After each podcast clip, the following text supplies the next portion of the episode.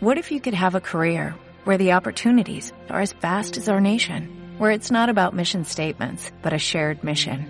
At U.S. Customs and Border Protection, we go beyond to protect more than borders, from ship to shore, air to ground, cities to local communities. CBP agents and officers are keeping people safe.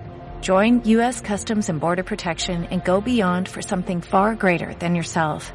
Learn more at cbp.gov/careers. Queridos hermanos, celebramos el Día de la Vida Consagrada. Habéis visto, tenemos que pedir casi perdón por los problemas de megafonía. Por un instante parecía que estábamos en el monte Sinaí, donde decía que había truenos y relámpagos y el pueblo no sabía qué hacer.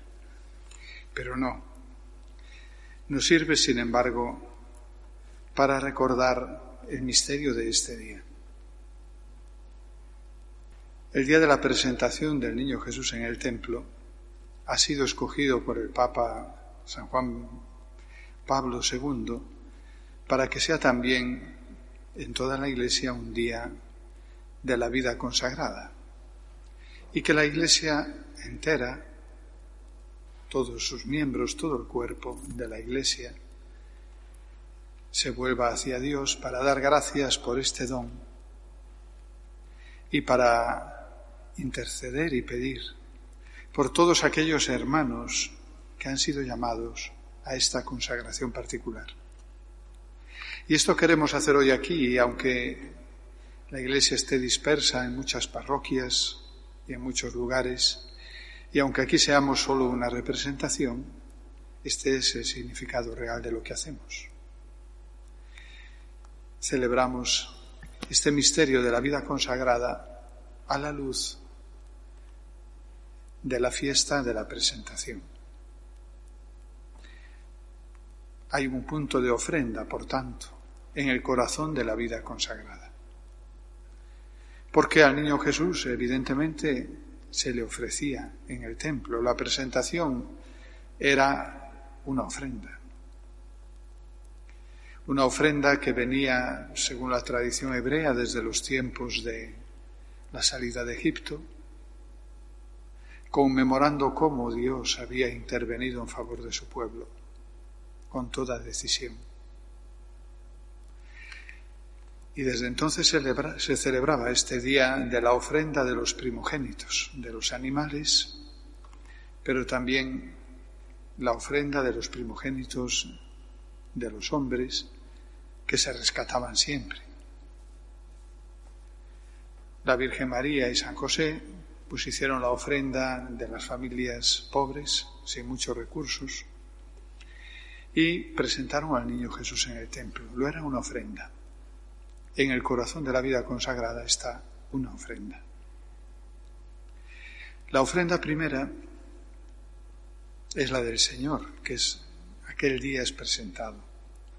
Había una diferencia, yo quisiera pensar que había una diferencia entre la ofrenda del niño Jesús y las demás ofrendas, las demás presentaciones, cuando se ofrecía el Hijo primogénito a Dios. Porque en aquel día el gesto del pueblo que correspondía a la cercanía del Dios redentor, que correspondía a la cercanía del Dios que los había sacado de Egipto, que de algún modo correspondía con la bondad del Dios que los había y los acompañaba en el camino y les había dado su palabra.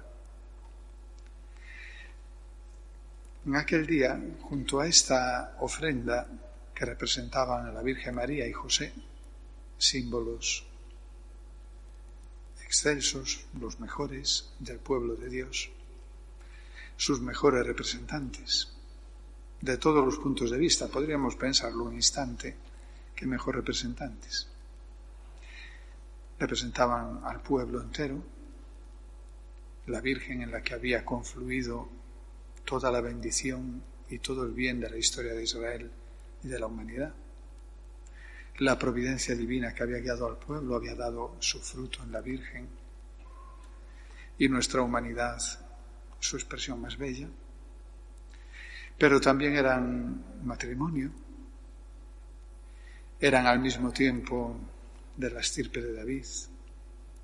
eran bueno, la mejor representación del pueblo de Dios, que ofrecía al Padre el primogénito de sus hijos, como Dios quería, según la ley que dice el texto.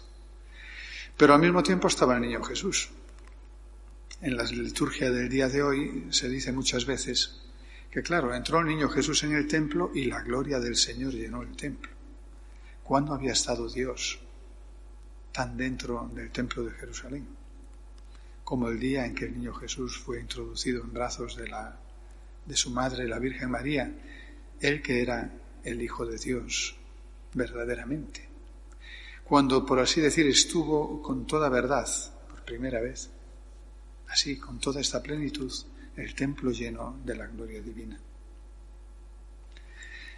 Cuando el niño Jesús entró en el templo, entró como todos los niños, llevado por su madre pequeñito, pero también entró como hijo de Dios, lo cual quiere decir libre. De alguna manera en aquella ofrenda había un gesto libre que caracteriza a Jesús desde el inicio hasta el final de su vida. Aquel gesto libre de ofrecer su propio ser al Padre estaba en la raíz de la Navidad. El Hijo de Dios se hizo hombre por voluntad unánime divina. El Hijo se entregó a la voluntad del Padre ya para la encarnación. Pero después igual aquí se ofrece y se ofrecerá para siempre. Lo propio de Jesús es ofrecerse, ofrecer su propio ser, toda su vida, completamente al Padre. Y en el Padre a su designio, a su voluntad. Tenía que hacerlo humanamente, tenía que hacerlo siendo un niño mínimo que iba en brazos de la madre, pero lo hará así, lo hará creciendo, lo hará de mayor, lo hará hasta el final, lo hace hoy. Nosotros celebraremos la ofrenda del Señor en la cruz en la celebración de la Santa Misa. Y sigue el Señor ofreciéndose al Padre por nosotros, nunca ha hecho otra cosa. Bueno, esta ofrenda libre, extraordinaria, fruto del amor, del conocimiento, del deseo de cumplir el designio del Padre, se reflejaba en María y se refleja en la vida consagrada. Al final, la vida consagrada es una participación, no es un eco, porque es más que un eco. No es solo un testimonio nuestro, como si hiciéramos el gesto de nuestra buena voluntad, de querer dar testimonio de algo bonito que hemos visto. Es más todavía. Es un gesto libre nuestro, pero al mismo tiempo es una gracia, es una participación en esa libertad inmensa del Señor. ¿Cómo sería posible la vida consagrada si no fuese participar en esa gracia inmensa de la libertad de Cristo que se entregó para siempre? que se entregó por nosotros, que se entregó al Padre amándonos a todos.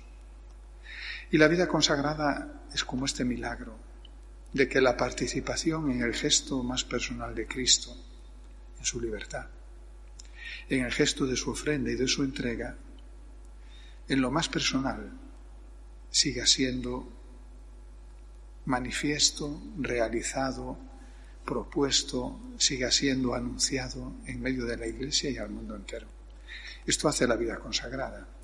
Todos lo hacemos, pero la vida consagrada tiene, porque todos somos cristianos, pero la vida consagrada tiene como esa misión específica de dar voz a este gesto íntimo, a este corazón del Señor. Porque al final, siempre se ha dicho, no es lo propio de la vida consagrada imitar al Señor virgen, pobre y obediente no lo es imitarlo en la actitud más honda de su corazón y hacerla presente, hacerla resonar. Es una amistad inmensa, una cercanía inmensa, que en muchos aspectos en la vida consagrada ha sido comparada con el amor matrimonial y seguramente con razón, con verdad, ciertamente, porque quien lo decía sabía muchísimo más que nosotros por experiencia de esta realidad. Y esto, y no menos, es la ofrenda de la vida consagrada. Es un estar unidos, participar, tener parte, hacer visible hoy, porque se vive de la misma libertad profunda, con la que el Señor se ofreció, se entregó y se ofrece también hoy, asimismo al Padre. Se ofrece a Dios y como sabemos, según su voluntad, y su voluntad era una voluntad de amor inmenso. Tanto amó Dios al mundo que entregó a su Hijo. Y su Hijo en el mundo, por fin, por fin el mundo respondió adecuadamente, tanto amó al Padre que también se entregó a Él. Y nosotros somos testimonio de ello y la vida consagrada especialmente. Por eso lo primero que tiene que hacer eh, la vida consagrada es ser testimonio de este amor. Tiene que ser testimonio, en primer lugar, de la alegría.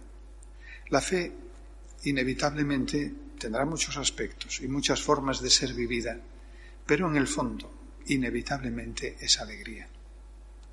Porque la fe es estar ciertos de otro, del Señor. Y estar ciertos del Señor, de esta entrega, de esta libertad, de este amor, de esta vida infinita, de la que ya es heredero para siempre. Estar ciertos del Señor, ¿cómo no va a ser una alegría? Por eso cuando nosotros no tenemos al menos este fondo, este trasfondo, este aire de fondo de la alegría, es como si nuestro testimonio perdiera. Porque es como si la fe empezara a no ser tan visible. La alegría está en el fondo del testimonio de la vida consagrada. Pero eso también quiere decir que es vuestro destino. Estamos llamados a la alegría, a hacerla presente, a hacerla visible. Decimos, somos como una luz, pero una luz en el medio del mundo, entre los hombres, si no lleva una chispa de alegría, ¿qué luz es? cómo ilumina el corazón del vecino y del amigo. Es alegría y es amor, es ofrenda, pero una ofrenda que es amor, que es conocimiento de aquel que te ha amado primero, del Padre, del Señor, que es conocimiento de su don tan grande porque te ha hecho partícipe de su corazón, de su intimidad, de lo más característico de su persona, con una confianza muy grande. Es un testimonio, por tanto, de amor inevitablemente. Luego esto tiene muchas maneras de realizarse porque es muy múltiple. Tanto la vida del hombre y todos sus aspectos, y todos merecen cuidado, como es también inmensa en facetas y en delicadezas la caridad de Dios. Y de muchas maneras se puede testimoniar. Por eso hay tantísimas órdenes, instituciones y formas de vida consagrada, y siempre habrá muchas, porque ni con todas agotaremos las riquezas del Señor. Pero está bien que haya muchas, deberíamos de alegrarnos por cada una. Y en sus obras y en su acción todas testimonian este mismo amor que caracteriza la palabra que a todos nos une, consagradas. Consagradas. Consagradas quiere decir también hechas ofrenda, ofrecidas, consagradas a Dios en el medio de su pueblo, en el medio del mundo, para ser luz del mundo. Pues bueno, esto es un testimonio que la vida consagrada tiene que dar, seguramente porque Dios ha pensado que todos lo necesitábamos, los que no lo conocen y reciben su testimonio, y los que ya son cristianos y constantemente necesitamos que se nos recuerde la radicalidad profunda de esta ofrenda, de esta entrega que nos ha salvado y a la que estamos llamados, que nos recuerde la grandeza de nuestra dignidad y de nuestra misión. La vida consagrada no tiene que hacerlo como el obispo, lo mejor predicando en este día en un micrófono, lo hace todos los días, brillando cada uno en su lugar en el medio del mundo y todos juntos como una inmensa luz. Pues pidámosle al Señor que nos conceda vivir nuestra vocación. No perder nunca las raíces y el centro, porque si no perdemos las raíces, por más que vengan podas, inviernos o veranos, siempre puede florecer. Peor es perder la raíz, que después, por más que la primavera sea buena, no crece nada.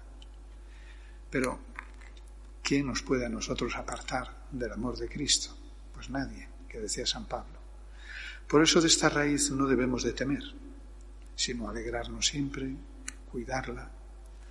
Cuidarla también para saber que en todas nuestras obras, acciones y comunidades, nuestro testimonio brillará, tendrá luz, será visto, agradecido, producirá fruto cuando va eh, cargado de la luz de la fe y del amor.